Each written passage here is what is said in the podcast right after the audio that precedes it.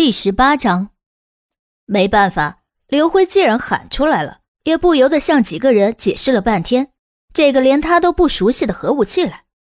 不过还好，当二人明白这根本就不是他们能听得懂的，也就不再追问了。两个人一群狗在这里闲聊了半天，那五只小龙犬显然十分的喜欢刘辉和古媚姨，围着二人是一阵的磨蹭。而更远处还有十几只成年的龙犬卧在那里，显然都是龙皇的孩子，只是他活的年岁太久了，一批批的生了许多孩子。他们聊了很多很久，直到根本就没话可聊了。但是那龙皇显然没有请二人进那通古宗的意思，几个人就一直待在了外边。看了天色将黑，刘辉终于忍不住道。师傅，您老人家不打算请我们进去坐坐吗？对不起，就算我想，你们也是进不去的，因为这里有着一个强大的禁制阵法。虽然当年没有挡住那什么中子冲击，但是挡住你是足够了。而我的孩子，因为有我的血统，可以进出，其余的人或兽都根本进不去的。被刘辉问，龙皇也不得不说实话了。等你将来强大起来。倒是可以来试试，这通古宗里的好东西着实不少。哦，进不去那就算了。刘辉不无失望的看了一眼近在咫尺的那通古宗，突然想到了那天自己跳的好好的，明显什么也没看到，却硬是被撞飞了出去，显然就是那个禁止。想到这里，情不禁的揉揉自己的头，感觉那里还在痛。你不会是撞在禁制上，然后弹进那事件石中的吧？看到刘辉摸头，龙皇便猜出，定然是撞在了禁制之上了。事件石？你说那石头是被剑劈开的？刘辉这下子明白了，为什么在这宗门前有这么一个带着缝的大石头了。是的，是我们宗主的小儿子，七岁的时候玩弄斩天剑，一剑。劈开那么一个口子，龙皇点着大脑袋道：“七岁。”刘辉和古媚姨全都齐声叫喊出来。心如沙树，松声如涛。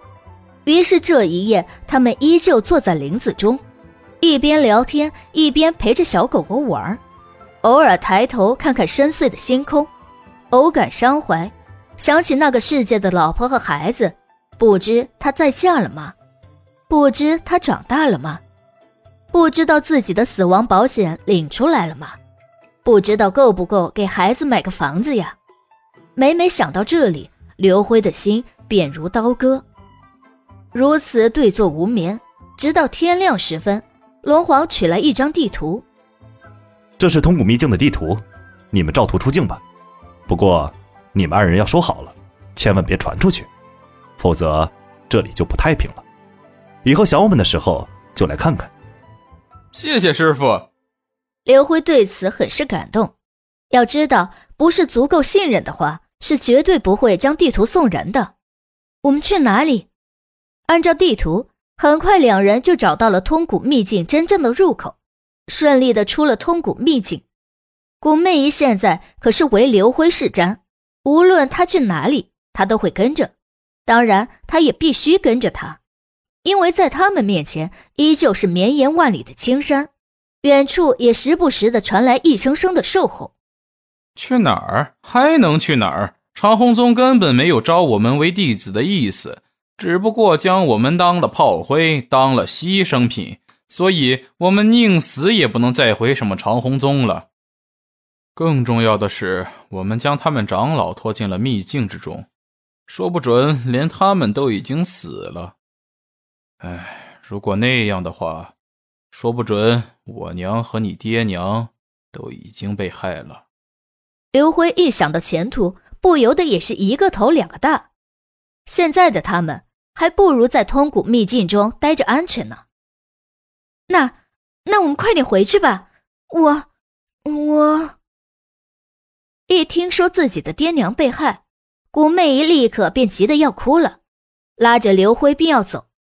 只是他根本不知道要往哪个方向走，四周可都是连绵的深山，四处鸟鸣兽吼之声，东南西北哪里才是家呀？放心吧，长虹宗还指望着从圣元村招人。他们最希望的事情是大家把加入长虹宗当成鲤鱼跃龙门一般。如果因为我们加入长虹宗而导致亲人被杀，那他们还混个屁呀！就算要给咱俩定个罚名，可是将宗门长老杀了，这不仅仅是给咱俩脸上抹金，还是给长虹宗脸上抹灰。想想，你宗门长老被两个小虾米给做了。他们还不如死了呢！刘辉只是一阵的瞎说，他却不知道他的分析与实际的情况倒是八九不离十的。现在最怕的是我们回去，那样一来，几宗定然会前来抓我们，借口定是我们杀了他们的人，而真正的目的却是我们二人是唯一知道秘境进出之法的人，相当于宝藏一般。那我们怎么办？回还是不回啊？古媚姨这下可是想不明白了，姑且也不想了，反正有能思考的人，何必费那脑细胞去？只要张嘴问就好了。我们不可能永远不见父母的，回家是肯定要回的，但是却不能再在圣元村，甚至不能在辽清城待着。任何背景和家族都不可能敢与六个宗门同时对抗。所以现在我们最好的办法是偷偷的回村，将父母们都带出来，在深山里好好的修炼一番。等事情淡化或者实力大增，超过六宗时，一切自结。刘辉想了一阵，最终只拿出了一个方案：时间淡化，这个可不现实啊！无论多少年，这通古秘境中的宝藏都是有着极大的吸引力的。而实力超过六宗更不现实，那需要建起多么强大的宗门才行啊！古媚姨却感觉刘辉的说法很不靠谱。不过隐居深山是唯一可行的方法，但是仔细想想，其危险的程度也远远大于得罪六宗。傻瓜，谁说要兵力超过六宗？那得多少人呢？其实只要修为大过六宗最高修为的那个人就行了。据我所知，长虹宗最高修为的也就是四个元婴级的老怪物，而你我的修炼速度绝对远快于他们。特别是使用了洗碎易经的药物后，我们的体质精纯了许多，修为进境更是快了许多。